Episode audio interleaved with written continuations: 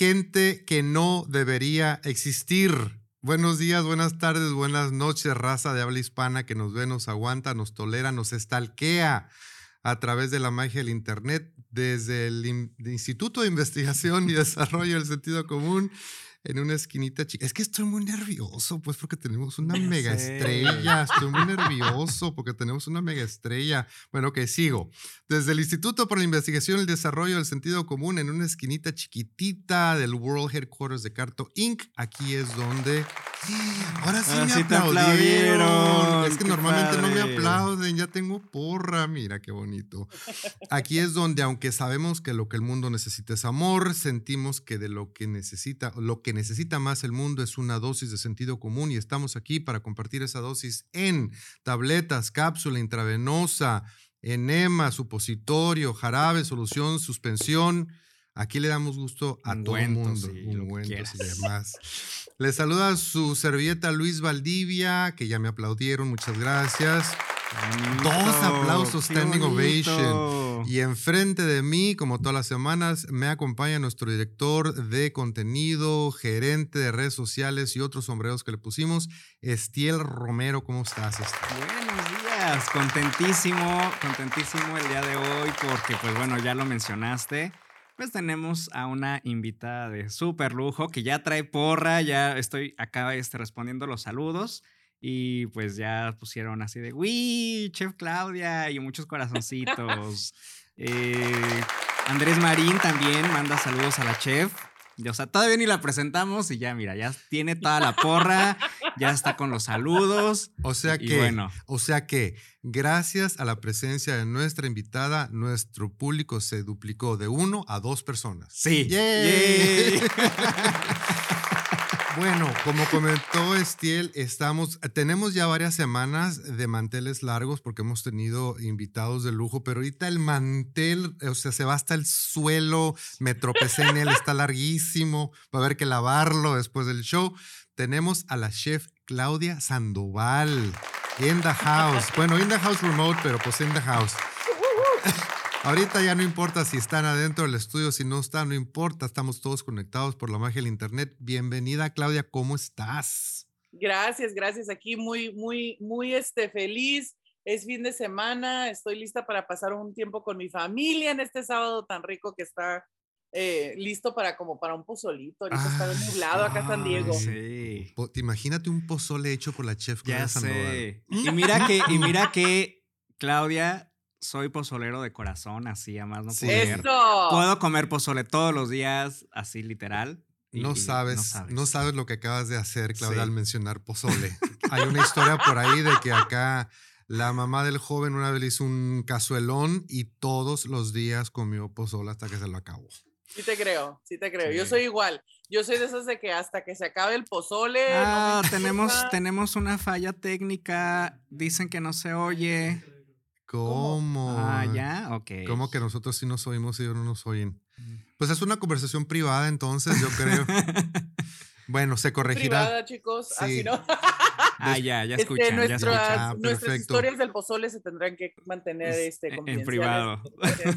pues esta no es la primera vez que Claudia nos honra con su presencia. Afortunada, la hemos estado, bueno, me puedo atrever a decir, Claudia, que hemos seguido tu carrera a través de nuestro programa, porque la primera vez que te invitamos, porque nosotros tenemos muchos años de forma interrumpida, hemos tenido muchas eh, temporadas del programa y recuerdo perfectamente que la primera vez que nos acompañaste en el programa, todavía ni se podía anunciar quién había ganado la sexta temporada de MasterChef.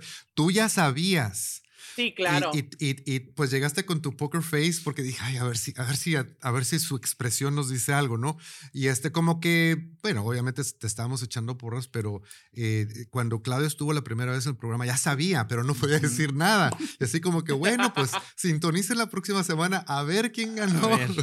Así es que, este, pues, eh, estamos bien contentos. Eh, acá tengo varios bullet points. Según yo me sé tu historia, entonces acá cronológicamente te quiero preguntar algunas cositas. Claro. Vámonos, como dicen por ahí, al, al, principio. Yo sé que hay mucha gente que te, que te sigue, que te conoce, pero nada más para dar una repasadita, platícanos, platícanos cómo empezó esta aventura tuya de Master Chef. Pues ah, yo trabajaba aquí en San Diego en una compañía de mercadotecnia donde yo era una, este, una productora de, eventos eh, y aparte pues manejaba diferentes cosas para la, para la agencia de, de, marketing. Y este, nada, eh, trabajaba allí y una amiga me dijo, oye, se están haciendo audiciones de MasterChef en San Diego deberías de aplicar porque tú siempre estás publicando fotos de comida, siempre estás cocinando, siempre está, o sea, mi papá en ese entonces ya no trabajaba en cocina, pero pues obvio los que me seguían y que eran mis amigos mucho antes, sabían que la cocina era algo como muy fundamental en no solamente en mi familia, pero mi papá fue chef por 17 años. entonces ella me dijo, oye, esto sería genial. Y yo siempre había dicho, porque yo era súper fan de todo lo de Gordon Ramsay, yo había dicho, o sea, yo puedo hacer eso, o sea, esta gente no sé por qué la hacen de ¿no? y este, y cuando me dijo, le dije, ay, estás loca, o sea, claro que no, porque en ese instante yo estaba eh, eh, pasando por un divorcio, eh, tenía, era mamá soltera, estaba viviendo en un apartamento de una recámara, compartiendo una cama con mi hija, porque yo dejé todo cuando dejé a mi, a mi ex esposo. Entonces, este, era un tiempo muy difícil para mí económicamente porque estaba como que tratando de, de, bueno, restablecer lo que era la vida de mí y mi hija. Y, este, y bueno, nada, eh, apliqué y pues, eh, porque mi, mi, mi, mi, trabajo me apoyó muchísimo y pues de allí, obvio, ah, pasé por todas las, las, las este, los diferentes niveles de audiciones porque en los Estados Unidos, por ejemplo, audicioné yo en agosto. Eh, para finales de septiembre terminé lo que era la, primera parte de las audiciones y hasta diciembre no me avisaron que, iba a participar y que, querían que me, viniera a Los Ángeles. Y, ah, y, en ese entonces yo aún así les decía que no, que no podía ir, que porque no podía dejar a mi hija porque no tenía los recursos como para pagar mi renta, mis, mis, mis biles, todo eso, antes de que me fuera. Entonces tuve que recaudar fondos a 3.300 dólares es más. Le, le pedí a Diosito, dije, si esto es para mí, claro. necesito 3.300 dólares y en tres días recaudé justo exactamente 3.300 dólares. Porque era para ti, definitivamente era para ti. Sí, sí, sí, ya, ya era para mí. Y se dice fácil, porque obviamente es todo un proceso como lo que nos estás platicando, pero cuando ya, cuando ya te aceptaron el programa, este, si no ando mal, eh, tuviste que estar un tiempo seguido en Los Ángeles y creo que tu hija se quedó en San Diego, algo así. ¿Cómo, cómo fue ese proceso? Sí, o sea, eh, te dicen que te prepares para quedarte o una semana o tres meses. Ándale. wow. Y así de que cómo empacas para o una semana o tres meses, ¿no? Entonces, sí, mi, mi, hija se quedó con mi hermana. Tengo hermanas gemelas que son ah, más chicas que yo, nueve años menores. Entonces, uh, una de mis hermanas eh, que vivía con su esposa se vinieron a vivir a mi apartamento y ellos ya, ellas llevaban a mi hija a la escuela y todo eso. Y mi mamá pues ayudaba en cuanto podía, porque yo en ese entonces vivía en la mesa y mi mamá vivía en Chula Vista, entonces es, es muy separado, ¿no? Claro.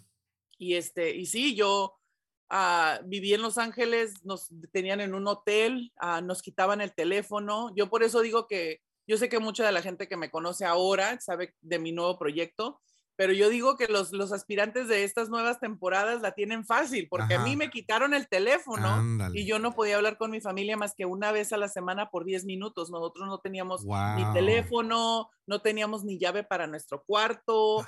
O sea, era de que ellos te, metían, te metían a tu cuarto, era como una cárcel, ¿no? Eh, eso es lo que la gente no ve, ¿no? O sea, tú estuviste prácticamente aislada de tu familia durante tres meses, me imagino, porque pues llegaste hasta el final. Muy difícil. Muy difícil. Sí, sí, me imagino. Y te digo, eso es lo que la gente no ve. Ahora, bueno, pero ahora, ahora vámonos al, al, al, cuando empieza, cuando explota todo esto. Yo recuerdo, este, recuerdo, o quiero recordar el platillo con el cual ganaste en la final. Había por ahí un tamal, involucraba un tamal, ¿no? Si mal no recuerdo. Sí, sí, sí. Eh, eran tres partes, era una, un appetizer, un entree y un postre, ¿no? O sea, Ah, una entrada, un, plato fuerte y, una, y un postre. Y mi, mi, mi, entrada fue un tamal de huitlacoche con un cremoso de aguacate, una salsa de una salsa pico de gallo con nopal y un chicharrón uh, ¿Qué tal? ¿Eh? O sea, con comida mexicana. con comida mexicana. Más, más, mexicano yo creo no se puede. No se puede. y ahí la vida cambió overnight, ahora sí que overnight, ¿no? Cambió la vida para ti. Y de ahí, bueno, ahí el, ah, porque eh, la, ahí el premio era, eh, bueno, un premio de que se oye, se oye así como que muy ostentoso, pero que ahorita por los precios no dura mucho, un premio de 250 mil dólares, que este, no te puedes jubilar ahorita en California con 250 mil dólares, eh, para nada, porque primero pues están los impuestos. Menos impuestos. Para empezar. Para empezar están los impuestos, luego hay que pagar los, los gastos, etcétera, etcétera. Pero también de ahí nació este, pues el, el libro, ¿no? Ahí había la, la posibilidad de hacer el libro. Entonces, de ahí nació Claudia's Cocina, A Taste of Mexico. Explícanos un poquito de ese proyecto. uno, de los, uno de los proyectos que más rápido he sacado en mi vida. ¿En serio? ¿Tenías este, deadlines? sí, sí, sí, no, o sea, a tal grado que nos decían, oye, este, ah, me dijeron, tienes seis semanas para terminar un libro de 60 recetas, o sea, eran 10 recetas por semana, Y luego les dije, oye, denme chance, por favor, es, es, es ilógico y aparte, pues en ese entonces yo había regresado de haber ganado y no, y este, ¿cómo se dice? No, no tenía ni trabajo, no tenía recursos, o sea, ¿de dónde iba a sacar para poder preparar las recetas y, verificar que sí te salga la receta, ¿no? Entonces estuvo muy difícil, pero, pero saqué todas las recetas que pude, me junté mucho con mi mamá y todo eso y pues fue, fue muy bonito porque compartí no solamente las recetas que preparé en el programa que fueron, que bueno, que fueron muy exitosas, pero también pude compartir unas de las, este, bueno, de las, de las ah, comidas más favoritas de, de, mi familia, al igual de que, que, pues mucha gente les gustaría ver en un, en un, en un libro de, de recetas mexicanas. Claro, fíjate, te digo, son, son cosas que uno no ve, ¿no? Porque nosotros nos sentamos cada semana a ver un programa de media hora, de una hora, súper editado, y no tenemos la más remota idea de todo lo que nos estás platicando. El libro también, ¿no? O sea, de repente ya sale el libro y está Claudia en su mesa firmando autógrafos, pero no sabemos todo lo que hay detrás, porque además nos imaginamos que pues tienes todos los recursos, o sea, que se te proporcionan todos los recursos del mundo. Claro que Millones de dólares y un equipo de 20 personas y, Claudia nada más tiene que decir el dedo. sí, no, sí, y nada que ver, o sea, tuviste que trabajar, talonearle duro. Y, fue, y fue muy pesado porque, o sea, aunque hubiera tenido un trabajo full time, por ejemplo, o sea, que de, de tiempo completo, yo no sé ni, o sea, cómo, cómo lo hubiera hecho, no, yo me tuve que dedicar completamente, o sea, yo me despertaba y, al, y, al, y, a, trabajar, ¿no? Y me dormía así como que me despertaba a medianoche así de que, ah, esto, que no se me olvide esto, ¿no? Y, y es, es algo muy, muy intenso, entonces, claro. estoy muy orgullosa de ese libro. Ah, pero, pero no le incluí así como las recetas que de veras queremos nosotros los mexicanos. Entonces, ese es mi, ese es mi próximo reto para mi próximo libro, es compartir todas las recetas que mi mamá me dijo.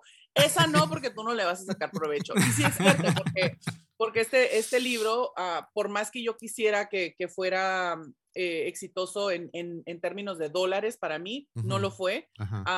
aunque ustedes no lo crean, yo lo mucho que recibí de este libro fueron como 200 dólares, porque en sí los que se quedan con, con, con, la propina de eso es el programa.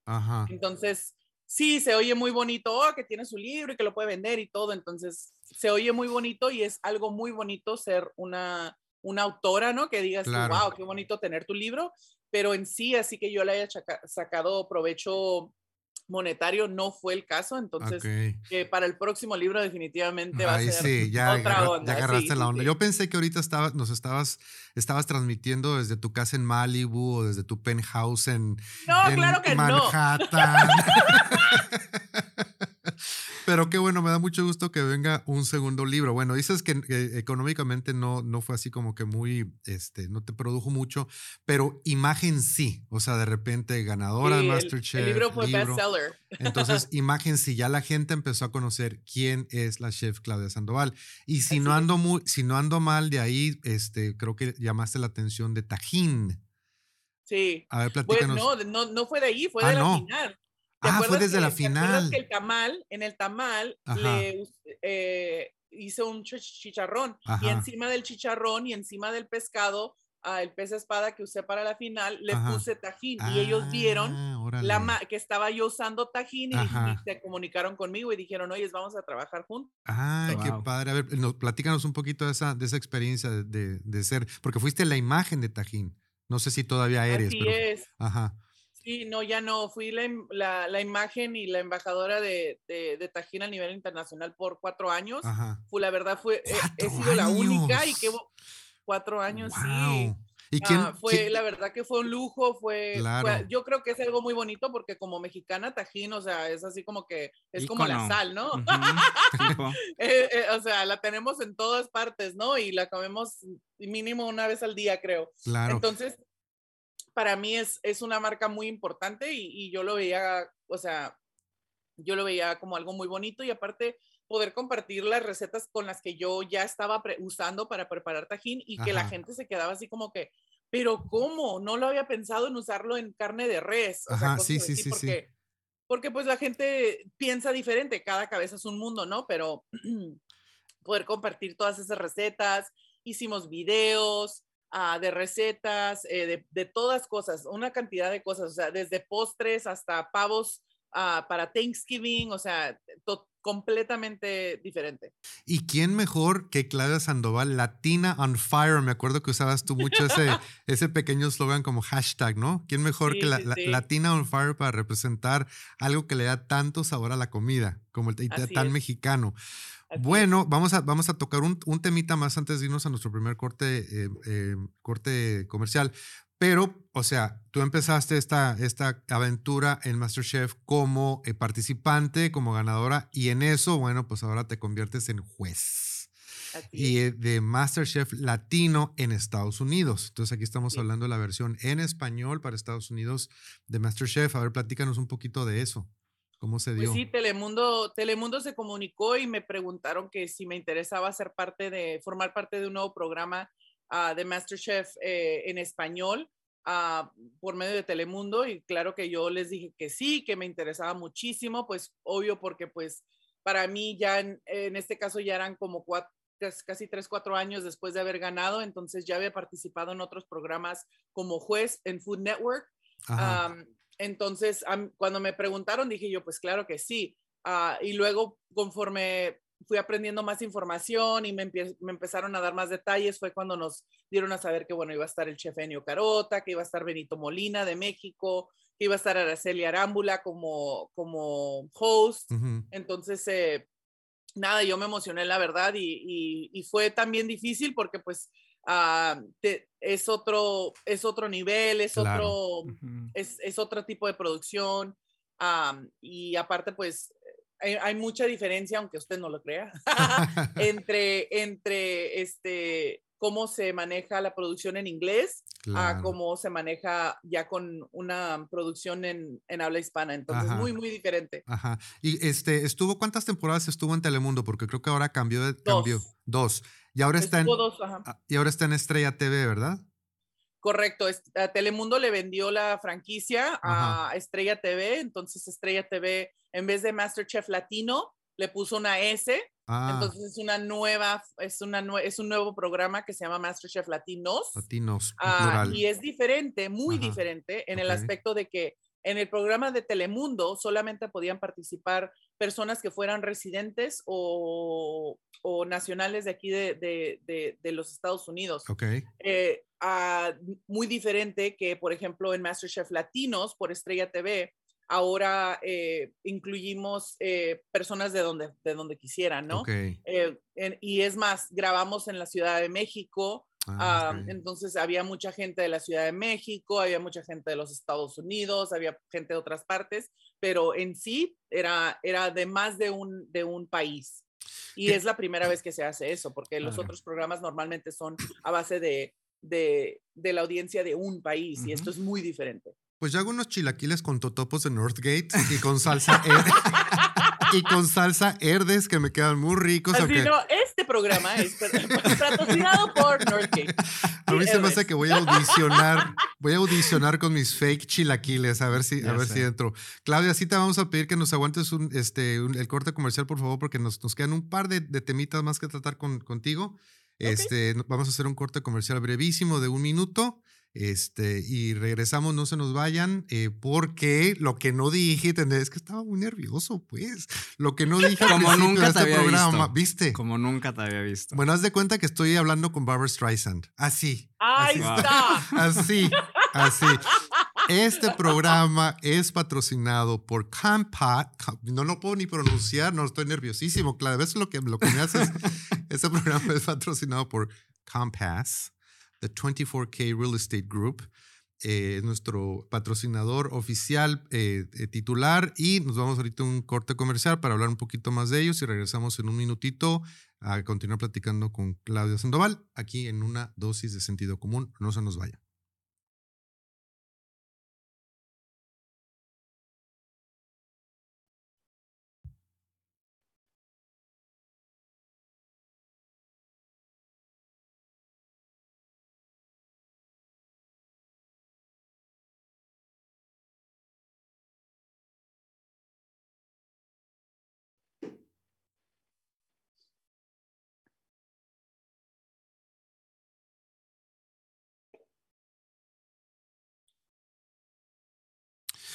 Bueno, pues si usted está eh, pensando, considerando, ya está listo, tiene inquietud por comprar o vender una propiedad dentro del condado de San Diego, en el estado de California o en cualquier parte de Estados Unidos, hay que preguntarle a Mini.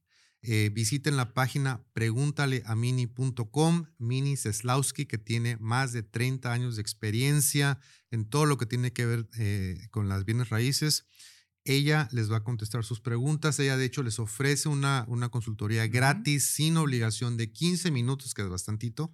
Eh, el mensaje es no traten de hacerlo ustedes mismos. Comprar o vender una casa, sobre todo en California, creo que tú sabrás, Claudia, no sé, no es como ir a Home Depot para, no es do it yourself. No es do it No. yourself. No, no es Necesitas, DIY. no es, Necesitan asesoría. necesitan asesoría. Entonces, eh, inclusive, porque lo que pasa es que el, el- el problema, creo, muchas veces es que la gente se deja llevar por los, en- los encabezados, ¿no? Y Ujú. piensa que no califica. Y sí, pues sí, está muy caro. Las bienes raíces siempre han sido caras en todo el mundo. Pero, eh, pero hay muchos programas, hay programas para primeros compradores, hay un montón de posibilidades. Entonces, no se dejen llevar por, por el, el encabezado que dice que la inflación y que las casas... ca- No, acérquense a un profesional para que les, les- a lo mejor a lo mejor sus ingresos o su eh, nivel crediticio a lo mejor en este instante no están listos, pero, Pero sabrán qué hacer más adelante. exactamente, Mini les dice, ¿sabes qué? Este es el plan. Tienes que hacer esto y esto y esto y a lo mejor en seis meses, en un año, pero hay un plan. Pero si dejas pasar años y años y seguiré rentando, compraré, pregúntenle a Mini, por favor. Inclusive si usted no tiene residencia permanente en Estados Unidos, no es ciudadano americano, pero tiene manera de cruzar legalmente, inclusive como inversionista, se puede hacer. O sea, una persona, un mexicano, una persona, un extranjero, entre, entre comillas, puede comprar una propiedad en Estados Unidos. Entonces, pregúntele a Mini eh, de Compass, the 24K Real Estate Group, y ella les puede ayudar. Gracias, Claudia, por este, estar todavía con nosotros. Estamos platicando con la chef Claudia Sandoval, que tiene un montón de títulos, ganadora de la, de la sexta temporada de MasterChef USA, autora de su propio libro, La imagen de, Tajín, juez, no sé si decir juez o jueza, no me gusta la Juez. palabra jueza. Juez, Juez. Sí, sí, ¿verdad? Juez de MasterChef Latinos. Este, y bueno, de, de lo que vi recientemente, o otros de los, se me está haciendo agua a la boca porque nada más desayunamos unas galletitas de, de granola de oatmeal. Este, una línea de comida vi por ahí, tu, tu, tu, tu preciosa imagen, Claudia, en cajitas de Sí. plástico, comida, comida hecha por la, la chef Claudia Sandoval. Platícanos un poquito de esa línea de comida que tienes por ahí. Sí, esto era muy importante para mí porque yo lo que había platicado con mi equipo de, de- de manejo les había dicho, oye, es este, mira, eh, mucha gente quiere probar mi comida, pero yo tal vez nunca llegue a visitar la ciudad donde ellos viven. Claro. O, por ejemplo, si llego a abrir un restaurante en algún lugar, tal vez nunca lleguen a ir a esa ciudad y creo que esta es una forma mucho más, eh, seamos honestos, ¿no? E- Es, es como que muchas personas más tienen la oportunidad de, de probar tu comida de esta forma, entonces Ah, me uní con Home Bistro después de buscar varias marcas, ah, porque también obvio están las cajas donde te mandan los ingredientes y te mandan la receta de la chef, pero yo lo que quería es que probaran mi sazón con mis tipos de ingredientes. Entonces me fui a, eh, a conocer a Home Bistro. Home Bistro es una compañía que se enfoca en usar solamente ingredientes o sea, enteros, nada procesado, nada, de, nada de saborizantes, nada de preservativos. Entonces, esta comida la hacen.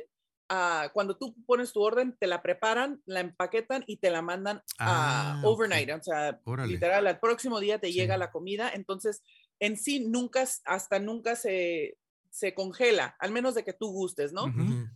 entonces, a, a, mí me fascinó eso y pues tenemos 10 recetas Ahorita van a, vamos a hacer un nuevo cambio de menú. Se me hace que ya vienen los chiles rellenos, porque es así que la técnica para enseñarle chiles rellenos a, a mi equipo sí estuvo un poquito más difícil. Me imagino, me imagino. Entonces, sí, pero, ¿y cómo, pero, pero muy emocionada porque, porque comida muy deliciosa que no, que no la puedes encontrar, ¿no? Estas no las vas a encontrar en, en una tienda, ¿no? Un, un, una carne de puerco con chile verde con, con arroz eh, mexicano, ¿no? eso no lo eso no se encuentra ahorita en tiendas. Y tortillas calientitas recién hechas. Oye, Claudia, ¿y esto dónde lo vamos a poder adquirir? ¿Cómo va a ser el, ¿Cómo va a ser esto? Sí, sí, sí claro. Eh, ah, pueden ir a homebistro.com, a homebistro.com y sí, es más, ahorita todavía estamos en el, en el mes de mayo, de aquí hasta el lunes, eh, pueden usar ah, el código Taste of the Border Taste of the Border y ese código les da 30% de descuento hasta el, hasta, el, hasta el lunes 30 de mayo. Una de las cosas que me ha tocado probar, que es así, así de directamente, yo he tenido el privilegio de probar algo que, que preparó la chef Claudia Sandoval y fue una nieve de, de pastel de tres leches. ¿Recuerdas eso?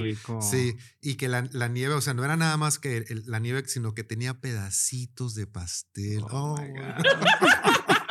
Riquísimo. Estaba buenísima, ¿no? Sí, Ricky. Pero esa fue algo como una, una cuestión limitada, ¿verdad? No es que pueda... Sí, fue una colaboración con Stella Jeans aquí, en, aquí en San Diego. Ajá, sí, no, riquísima. Sí, sí, sí, que sí, estaba riquísima. sí, riquísima. Y ahorita, el ahorita lo que creo que te tiene más, más ocupada es un programa nuevo en inglés, Taste of the Border, en Discovery Plus. A ver, platícanos un poquito de eso. Eh, este proyecto así como que es mi, mi, mi proyecto ideal, ¿no? O sea, amo MasterChef, obvio, porque me dio la oportunidad a mí y ahorita pues obvio les estamos dando la oportunidad a otros aspirantes de, de, poder cumplir sus sueños, pero para mí esto es como más así como arraigado a mí, a, a quién soy como persona. Y yo crecí aquí en San Diego, en la frontera de lo que es Tijuana. a todos los fines de semana cruzábamos, íbamos a la casa de mi abuela. Mi abuela nos o sea, me enseñó mucho a cocinar, como como había comentado previamente. Entonces, para mí, yo siempre, para mí la frontera es así como que mm, nomás como una cuota, ¿no? Una, una, una caseta de cuota, ¿no? Pasas Y, y, ya, ¿no?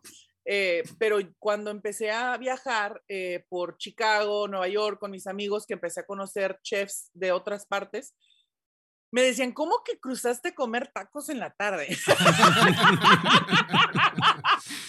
Y yo así de que, claro que sí, a la niña se le antojaron unos tacos de adobada y pues no hay tacos buenos, en mi opinión, en mi humilde opinión. No hay tacos buenos, o sea, auténticos aquí en San Diego. Y yo, pues vamos a Tijuana. Así de fácil, así de fácil. Ajá, sí, claro, a mí se me hacía algo tan fácil, tan normal. Y en esos momentos fue cuando me di cuenta que la gente, como mis amigos, eh, al nivel nacional, tal vez internacional, mm, solamente oyen los, el, o sea, el 2% de lo que pasa en las fronteras. Ah, claro. Y desafortunadamente las noticias casi totalmente son malas. Así es. Entonces se pierden de lo que uno sabe que es un lujo vivir en una frontera. Y lo reconozco porque también mi mamá tenía una mejor amiga que vivía en Mexicali, entonces nosotros nos íbamos a Caléxico, cruzábamos en Mexicali, comíamos comida china, y pues mucha gente también se esmeraba por eso. Así que, ¿cómo que, cómo que comida china en la frontera? Y yo, ah, pues espérate. Entonces, este programa es una oportunidad de poder contar todas las historias de, bueno, no son todas, unas de las historias de muchas de las personas que les llaman a estos, a estas este, ciudades eh, en la frontera que les llaman casa, que es donde trabajan, que es donde sacan su, su, su dinerito para su vida y que bueno, eh, que aparte de eso, están cocinando cocina increíble, ¿no? Claro. pasamos por diferentes, por ejemplo, en Hatch, New Mexico, fuimos a, a ver dónde uh, piscan todo lo que es el Hatch Chili o el, el chile California, el verde largo, que se conoce como Hatch Chili en Hatch, New Mexico.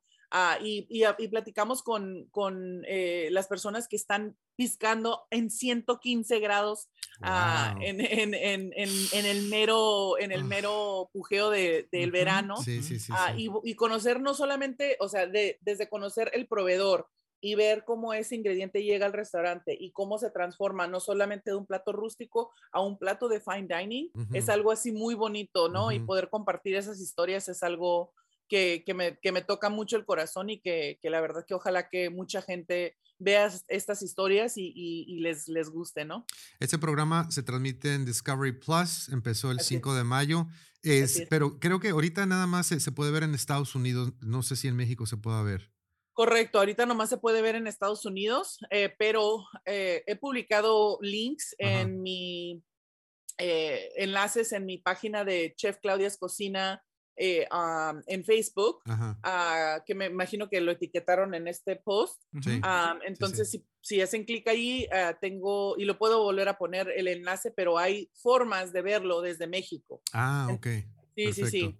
Fíjate, Claudia, cuando, bueno, ganaste Masterchef, el libro, etcétera. Yo, yo personalmente automáticamente supuse que a lo mejor el siguiente paso era un, un programa de cocina, como el que originó Julia Child hace mil años y tantos otros chefs. Algo así no, no, está, no está en puerta, no tienes planeado un, un, un programa de... Ya no, ya no existen y ya no les interesan esos programas a los ya no les interesa, no. Ah, esos programas ya no existen, más yo, yo, no creo que ya vayan a volver. Ahorita, desafortunadamente para, para la persona amante de ese tipo de, de, show de cocina, eh, los, los, los canales, o eh, sí, los canales, están pidiendo más competencia, más reality, mm, que es lo que ahorita está trayendo más, más vistas, más, eh, sí.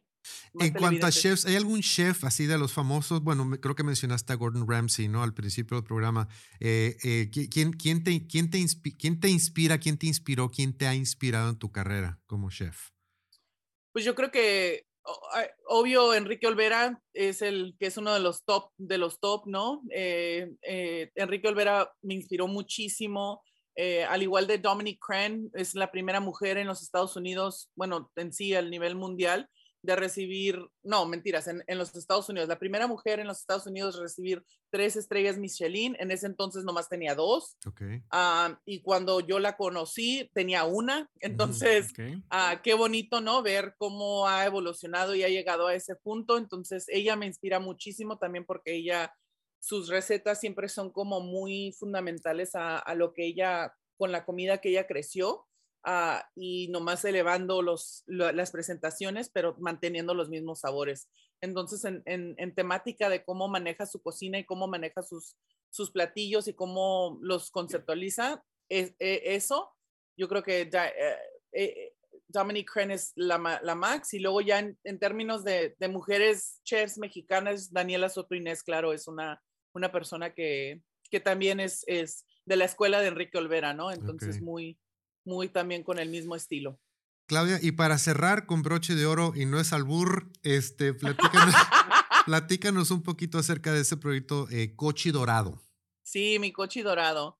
Cochi Dorado fue un, un proyecto que um, empezó en el 2000, bueno, em, lo, el concepto se creó en, en, el 2019, antes de lo de la pandemia. Uh -huh. Había hecho una recaudación de fondos por GoFundMe um, donde recaudamos como 59 mil dólares. Uh -huh. Y este, y desafortunadamente, ya que eh, había aplicado para mi loan eh, en enero, uh, o bueno, para mi préstamo para, uh -huh. para abrir el local, eh, ya, ya había firmado todo, había entregado eh, primero y último de renta, así como, como decimos, ¿no? Uh -huh. eh, habíamos pagado arquitectos, planes, este, ya habíamos este, hasta empezado el proyecto con, con, um, los, los ingenieros, bueno, una cantidad de cosas.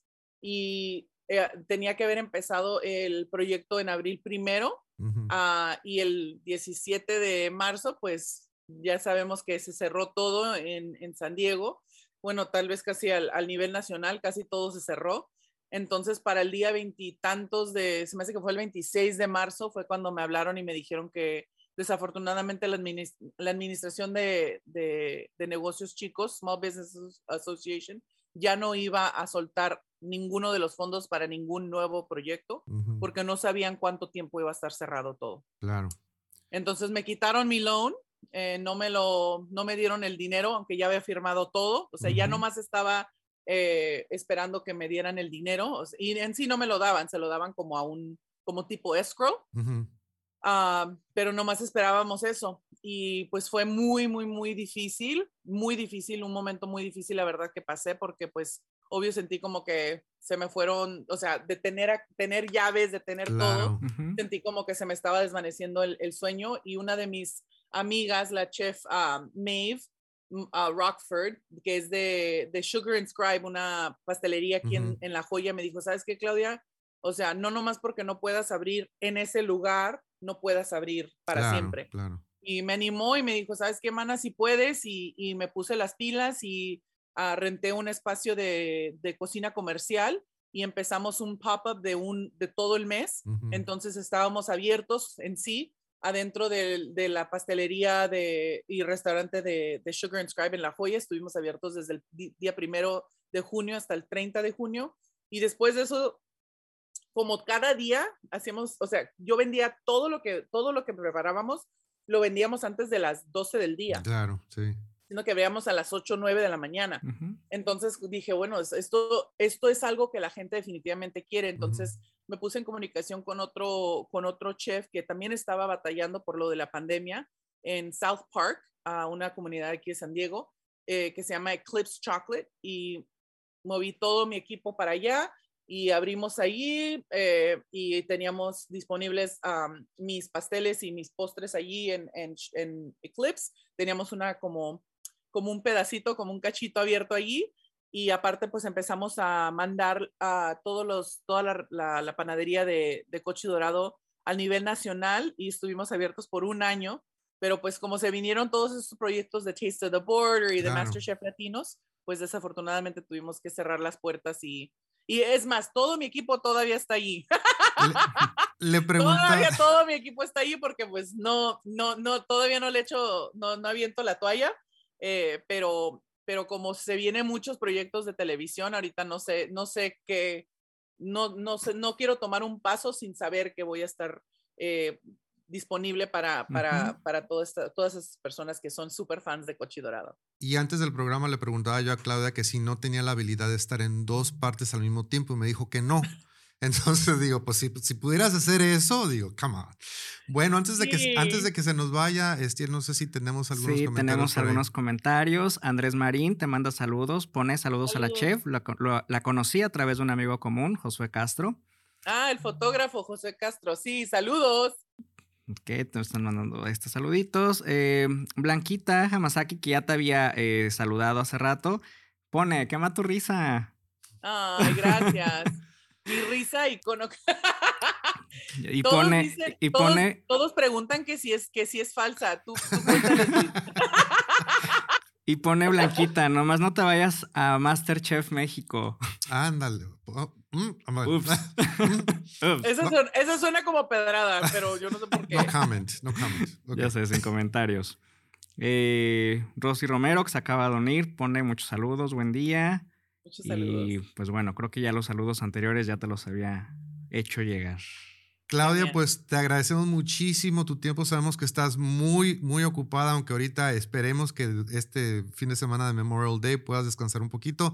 Te agradecemos mucho de nuevo, felicidades, este éxito con los proyectos y pues ahí Gracias. seguiremos pendientes. Se me hace que al ratito voy a, a poner una orden ahí de, de, carne de puerco con ya salsa sé. verde, qué rico. Oye, y ese menú, Gracias, y ese menú cada cuándo lo actualizan, este Clau. ¿Mande? Ese menú, menú? Ajá, cada, o cada cuando lo actualizan o, o, se renueva, no sé, cada cierto periodo. Sí, cada, normalmente son cada 12 semanas se vuelve a cambiar el menú. Ah, Pero, perfecto. por ejemplo, ahorita está disponible, am, están disponibles camarones ah, al mojo de ajo, está disponible eh, am, costillas en, en guajillo, eh, o sea, como tipo birria más o menos. Está carne de puerco con chile verde, las mole enchiladas con pollo. Ay, stop, Ah, stop, stop, ¿qué stop. Tengo hambre. Tengo hambre. Y se me está olvidando otro, pero no me acuerdo ahorita. Pero, pero la, en la nueva rotación se me hace que van a entrar las rajas con queso. so tenemos también eh, cosas vegetarianas, así es que muy, muy, muy Súper, suave. Ojalá que lo disfruten. Y gracias sumamente por su apoyo, porque creo que es, que es fundamental que como latinos nos apoyemos y Claro. apoyemos todos, nuestros todos nuestros productos, ya sea como este podcast. am, creo que es muy importante que, que, que, compartim- que compartemos en, en todo el éxito y, y muchas gracias por siempre apoyarme, chicos. A, a- a ti, Claudia, muchísimas gracias por tu presencia. De nuevo, felicidades, éxito y pues este, hasta la próxima. Estamos pendientes de tus proyectos. Chao, gracias. Bye, Claudia. Bye. Pues sí, esta fue la participación de la chef Claudia Sandoval. Estamos muy contentos eh, de haberla tenido en el programa. Y, eh, y pues hora de hacer otro corte comercial. Sí, Y, este, y si hay más comentarios por ahí de, re- de sí, regreso ahorita al de corte. regreso. Eh, les recordamos que eh, Mini Seslowski de Compass, the 24K Real Estate Group, es nuestro patrocinador, presentador, titular de este programa. Y nos vamos con un mensaje y regresamos en 30 segundos.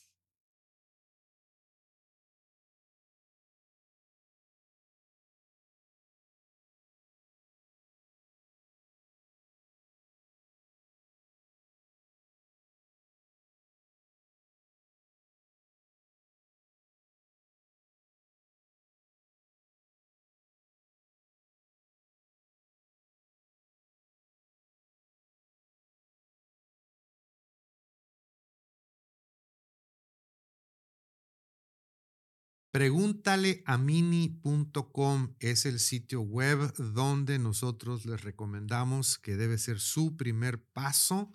Si usted tiene eh, inquietud, si tiene dudas, si tiene preguntas, si está listo para comprar, listo o lista, si estamos Listos. listos para comprar o vender casa en el condado de San Diego, en el estado de California o en cualquier parte de Estados Unidos, Mini Seslowski de Compass, the 24K Real Estate Group, les puede ayudar. Ella tiene más de 30 años de experiencia en esta cuestión de comprar y vender casas, em, tanto residenciales como comerciales, porque también, bueno, bienes raíces incluye inversiones. Entonces, eh, si usted anda buscando invertir, inclusive en una propiedad residencial o comercial, también le, le puede ayudar. Eh, le recordamos, si usted eh, no es residente de Estados Unidos, como inversionista puede comprar una propiedad en Estados Unidos e inclusive puede comprar una residencia para estar ahí, digo, obviamente dentro de los límites legales de que le permite su, su visa de, de negocio, su visa, visa de, turisto, de turista Listo. turista, pero la recomendación es no lo hagan, no traten de hacerlo por su cuenta porque el proceso es muy complejo y Mini se los hace de la manera fácil. O sea, ella, los lleva de la mano y les puede este, ayudar a identificar sus eh, oportunidades para comprar Para no una cometer casa errores. y no cometer errores porque por ahorrarse una lanita por aquí, lo quiere uno hacer este, por su cuenta y lo barato sale caro, nos tardamos más y cometemos más errores y de todas maneras terminamos contratando un- a un experto. Entonces, bueno, pregúntale a mini.com, eh, debe ser su primer paso para su proceso de compra-venta en Estados Unidos de bienes raíces. Bueno, este, pues ahora sí que quisimos dedicarle todo el tiempo que era necesario a nuestra invitada. eh, ya nos quedan nada más 15 minutitos. ¿Deberíamos todavía regresarnos al principio y decir de lo que no vamos a hablar? ¿O es too late? No, vamos a- Es too late. ¿Será? ¿no? Bueno, que no, entonces no vamos a hablar, vámonos, vámonos a temas directa, Una de- directamente. Pero sí, sí, este, no vamos a hablar de lo que no, no vamos a hablar de lo que no de vamos a lo que hablar. no vamos a No vamos a hablar de lo que no vamos a hablar. Wow. No, ¿viste? No vamos a decir, si no es que estoy nervioso, todavía, todavía estoy, tengo, Estás estoy tembloroso. estoy eso sí, tembloroso. sí, sí. Sí, bueno, pero lo que sí, de lo que sí vamos, lo que sí quiero mencionar es lo que no nos importa. Porque siempre decimos, no vamos a hablar de esto y esto es lo que no nos importa. Esa es la sección que se llama Who Who Cares. Y en la sección Who Cares vamos a hablar de que resulta que Justin Bieber, la gente pensaba que estábamos obsesionados con Bad Bunny. No estamos obsesionados con Bad Bunny. Pero Porque ahora estamos hablando de Justin Bieber. Justin Bieber está en la lista negra de Ferrari. No podrá comprar autos nuevos de la marca italiana. No puedo dormir. pobrecito. No puedo dormir. Yo creo que él tampoco. Según Ferrari, la estrella del pop violó los códigos de conducta como comprador de la legendaria marca de automóviles. O sea que te tienen bien fichadito. Fíjate que yo me ujú. acuerdo hace algunos años en su mera cúspide, bueno, no sé ahorita en qué etapa esté Justin Bieber en su carrera, who cares. Pero recuerdo que su agente o alguien o la, la disquera, alguien le regaló un, car- un carro carísimo, marca, creo que es Fisker, un- una, una, una marca tan exclusiva y tan, tan, tan campanas, tan, tan, tan exclusiva que yo ni sabía que existía. Y una vez, no sé si se le ponchó una llanta o qué bronca tuvo, que tuvo la necesidad de usar el 911 9- 911 para emergencia, pidió, pidió ayuda. Entonces, cuando la operadora le pregunta qué marca de carro es, dijo, es un Fisker. Y pues la telefonista, la operadora, pues ni en cuenta, dijo, ¿qué es eso? ¿Qué un es eso? Fisker. Pues no sé, no qué es un Fisker. Entonces, él no puede traer un Ford, él no puede traer un No, ¿cómo Chevrolet, como nosotros los mortales, No. Mitsubishi, no, No, él tiene nada. él tiene que irse a, a Italia a comprar carro. Bueno, pero ahora no se está está en una está en la lista negra. Eh, dice el fabricante de automóviles de, de lujo anunció que al canadiense de 28 años se le prohibió indefinidamente hacer cualquier tipo de negocio con la empresa. La li- hay una lista negra. La lista de personas incluye a Nicolas Cage, la modelo y emprendedora. Fíjate cómo la describen. ¿eh? La modelo y emprendedora Kim Kardashian y el rapero 50 Cent. Según Ferrari, la estrella del pop violó los códigos de conducta como comprador de la legendaria marca de automóviles. En 2016 personalizó su 458 Italia en el famoso taller de corte de vehículos de Western Coast Customs. O sea, agarró el carro y se lo llevó a otro lado para hacerle cambios. Lo más naco que vi esta semana. Sí. Ay, los, los, los ricos también hacen naqueses. Son raros de repente. en ese momento el automóvil estaba pintado de azul, obtuvo un potente sistema de sonido y se cambió parte del exterior con un kit de carrocería Liberty Walk. También en 2016 el cantante fue arrestado por conducir esa Ferrari sin licencia Ah, qué relacionadas a la raro. marca. ¿Cómo? ¿Detuvieron a Justin Bieber? No puede ser. Según un reglamento emitido a los compradores, Ferrari solo permite cambios visuales en los vehículos de su marca si se realizan con empresas con licencia de la propia marca. O sea que cuando compras un Ferrari, todavía le tienes que responder a la marca. Sí, Es, claro. es como- Pues es que están, está bien, están cuidando su imagen. es como cuando vives en, en- cuando eh, te va- compras una casa o vives en una de esas residencias en California que tiene Homeowners. Association y la casa tiene que seguir siendo de cierto color, o sea, O si la vas a pintar, solamente hay ciertos colores. sí, tienes que pedir permiso, sí, si sí, pones una banderita te regañan. Tipo. Wow. Justin Bieber no solo ignoró las recomendaciones de la marca, sino que se aseguró de demostrar que ese automóvil azul era solo otro vehículo en su garage que cuenta con una colección de Lamborghinis, Bugattis y Rolls Royces. Who cares? Who cares? Bueno, antes de que se me olvide, abrimos el programa diciendo que hay cierto tipo de gente que no debe existir. Polémica. Hay gente que no debería existir. Esta, este, esta, Está este desarmando. título, esta sección Ay, es, espera, espera. Fue, está la, vivo. fue la impresión. Fue la impresión, está vivo. Los audífonos de sé. están vivos. Este, el título de esta sección fue inspirado por una amiga de mi mejor amigo Daniel Rojo, que era media fresita. Y este, el, siempre el tema de los nacos y de la chusma estaba en su boca. Y decía, de repente platicaba una historia y decía, ay, es que esa gente no debería existir. Entonces de momento esto, ay, que estirada. Pero mira, este tipo de gente no debería existir. Resulta que el licenciado y yo tuvimos la oportunidad de ir a comer a un restaurante de la localidad. Iba todo muy bien. ¿Tú lo quieres platicar? Hasta que llegamos y nos sentamos en la mesa. Todo iba muy bien. Hasta que nos sentamos. No nos sentamos en la bueno, mesa. nos sentamos en las sillas. De Sí, la enfrente de la mesa.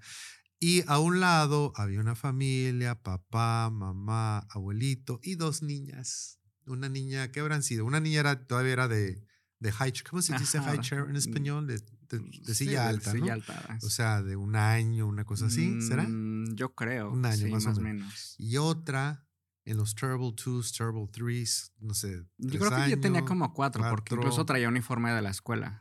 Que yo creo que había esa niña había comi- comido lombrices con Mexican Jumping Beans, con un espresso triple de, de Mm, Sí. Starbucks, con tres Coca-Colas, Y harto chocolate. no harto sé. chocolate porque no se... po- no- la ni- digo, era una, niña que brincaba y brincaba. Pero no, Pero- eso era exagerado. Pero los papás no tenían la capacidad de controlar a sus niños. Hay una categoría de familias, de papás, donde los papás simple y sencillamente no han educado a los hijos. No.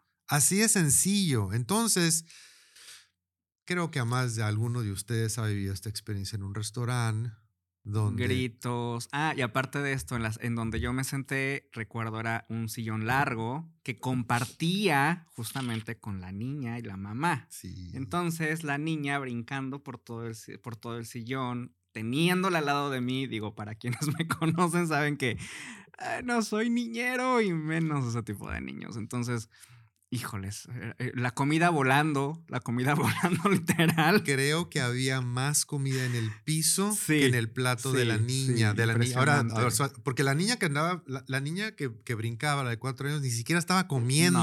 o sea, no, no. comió. Y la niña que estaba, la chiquita, la de un año, tenía más comida en el piso que en el plato. Entonces, este, bueno, se levantaron y bueno, la- a la mesera no le quedaba otra más que, ay, qué bonitos días, ay, jajaja. Este, de ahí salió la recomendación en nuestra mesa, hubo la recomendación, deberían de cobrarles la limpieza Sí. como si fuera Airbnb.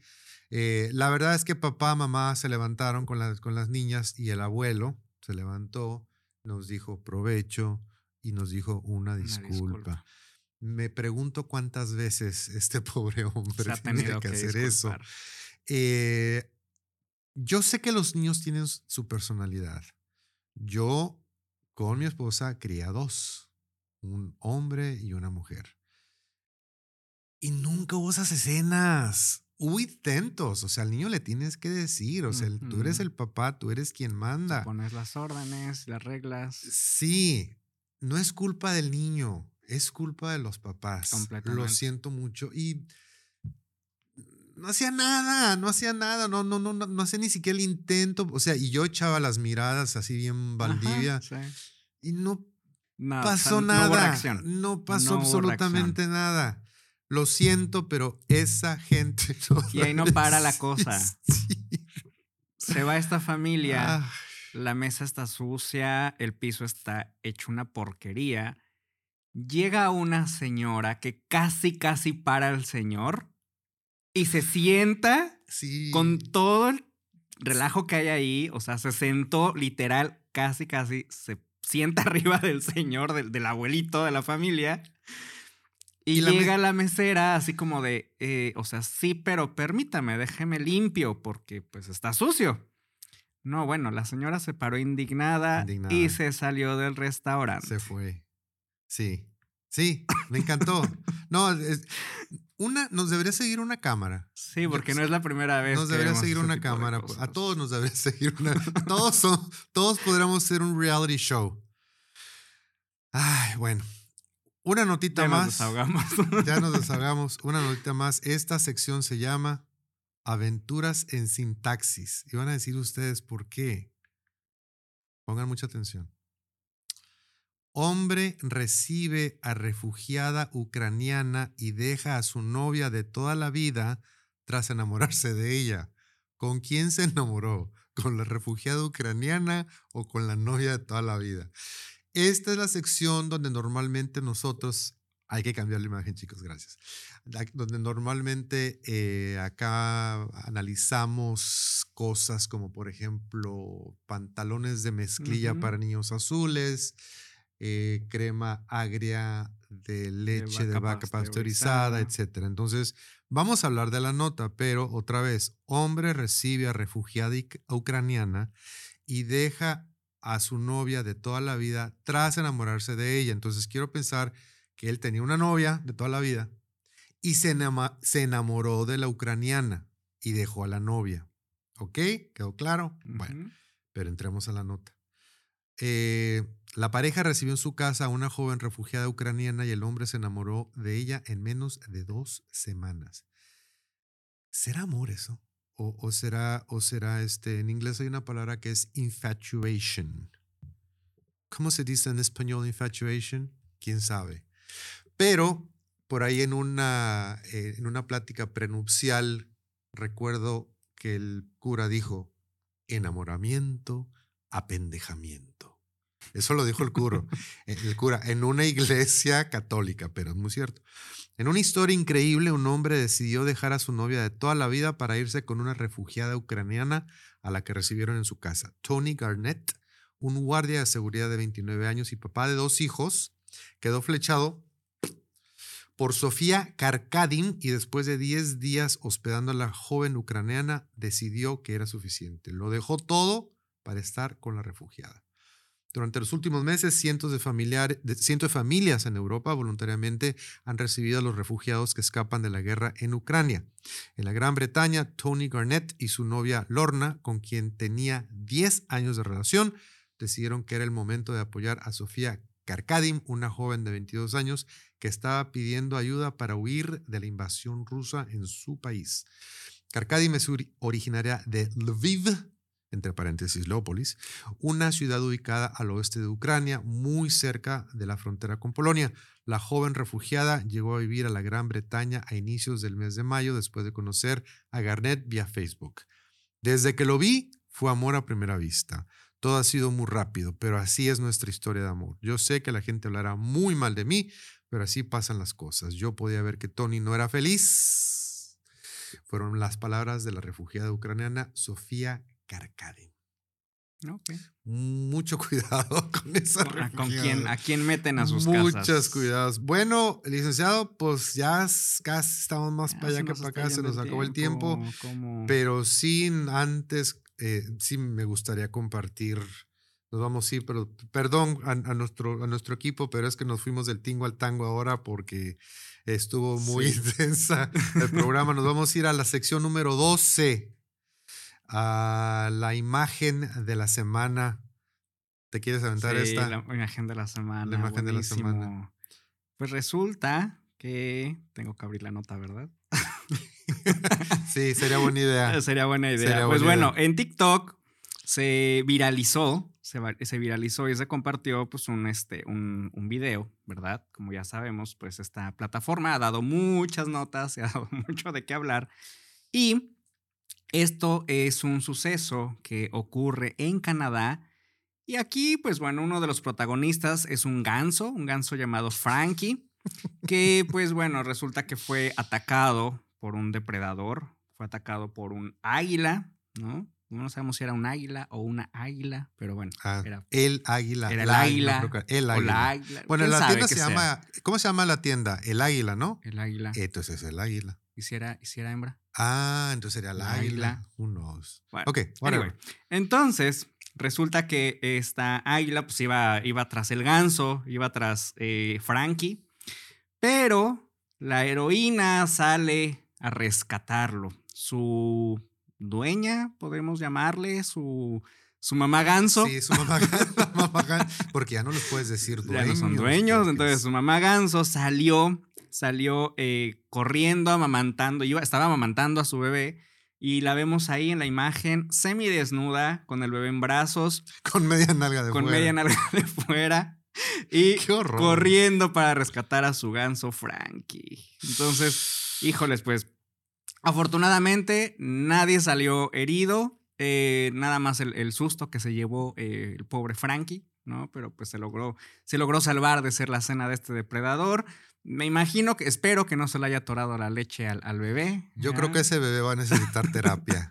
Yo creo que ese bebé va a tener unos recuerdos por ahí subconscientes. Pero ¿sabes qué, es lo, ¿sabes qué es lo peor? Lo peor para esta generación y lo mejor para la nuestra, que todo ese tipo de cosas que nos llegaron a pasar no hay evidencia. Claro. No hay evidencia. Ahora Entonces, imagínate cuando el niño crezca así de, mira, Sí, tu mamá, mamá. corriendo desnuda salvando a Frankie. Sí, qué bueno. No, sí, do- doble terapia. Sí, doble terapia. Doble no, terapia. pero, pues bueno, ahí vemos la, ahí vemos la, la imagen de, de este gran rescate. ¿De qué crees que me acabo de dar cuenta? ¿De qué? De que no me puse el saco. Me quedé con la camisa todo el programa. Mira, es que si me pongo el saco, me veo más formal. Entonces, hice una entrevista con una mega superestrella de camisa. Yo, ve, mira, ¿ves cómo cambio? Sí. Por lo menos para la selfie. Hasta la ahorita me di cuenta, me estoy viendo y dije, La Oh selfie, no sacamos la selfie con God. Claudia. No, pero vamos a to- tomar la Ah, selfie sí, con Claudia si estaban. Después hacemos un Un screenshot. screenshot. Bueno, este es nuestro último programa del mes de mayo. Es nuestro penúltimo eh, programa de la temporada porque eh, la Feria del Condado de San Diego inicia el 8 de junio. Yo tengo el gran privilegio de ser parte de ese equipo, lo cual significa que trabajo los sábados y no me es posible hacer este programa. Entonces, normalmente tomamos un break. ¿Cómo se dice break en español? Un Mm. compás de espera, un- una pausita. Una Le hacemos una un pausita. descanso, unas vacaciones. Entonces, la próxima semana es nuestro primer y único programa de junio. ¿Y qué creen? En junio celebramos el mes del orgullo LGBTQ. Yo así lo digo, porque en español. LGBTIQ. Y, IQ. Y. Bueno, hay muchas letras. Sí. Y vamos a hablar, precisamente vamos a hablar del tema. Y estamos eh, muy contentos porque como invitada especial vamos a tener a Renata San Miguel, que es parte de nuestro equipo de producción, que nunca la ven, por lo menos en este programa. Ay, ya, mira, ya Ay, tiene su porra sí, por adelantado. Ya, ya la están esperando. Entonces, este, sí estamos muy entusiasmados por ese, ese eh, programa, por, por el tema, es un programa especial, porque es nuestro último programa antes de nuestro break. Entonces, Porque es el final de temporada. el final de tem- ah, season finale. Entonces, eso quiere decir que tenemos que terminar con un, con un, ah, eh, ¿cómo se dice en español? Un cliffhanger, con un tema así como un dramático. como un sí, dramático como ¡Ah! para. Sí. para que, para que les- que esperen la para siguiente que esperen la temporada. siguiente temporada. Algo vamos a inventar. Bueno, no se lo pierdan la próxima semana. Y por lo pronto, pues ya nos tenemos que despedir. Estiel, ¿qué le quieres decir a nuestro público? Ah, pues agradecer a todos los que estuvieron al pendiente. Eh, por ahí mando algunos saluditos. Ariana Romero, a Blanquita, gracias por estar acá. Mavi Agúndez desde Ensenada también, gracias por estar participando. Rosy, este, y bueno, se me fueron ahí algunos. Monse, que también eh, ya andaba por acá. Andrés Marín, y pues bueno. Y obviamente recordarles que pueden seguirnos en nuestras redes sociales. Recuerden que nos encuentran como una dosis de sentido común en Facebook, el canal de YouTube, que es el de eh, Luis Valdivia, ¿ok? That's me. Y también nos encuentran en Instagram. En Instagram recuerden que nos encuentran también como una dosis de sentido común y pueden escuchar el podcast directamente en Spotify y lo pueden descargar y lo pueden escuchar las veces que quieran. Hasta que se duerman. Hasta se Hasta duerman. que se duerman. Pensé que ibas a decir el canal de las estrellas, pero no, ¿verdad? El canal de las No, estrellas el- todavía, todavía no estamos, no. en el canal de las estrellas. todavía bueno, no. Pues a mí no me queda más que agradecer el favor de su atención, a ustedes quienes, quienes nos vieron en vivo y quienes después nos ven grabados en video o en audio. Muchísimas gracias por eh, sintonizarnos. Eh, nos vemos. ¿Cómo nos van a ver en audio? Entiendo. ¿Eso dije? Sí. Nos, que nos pueden ver en YouTube y en Facebook o que nos van a escuchar, en Escuchar. Spotify. ¿Qué dije? Bueno, la idea es esa.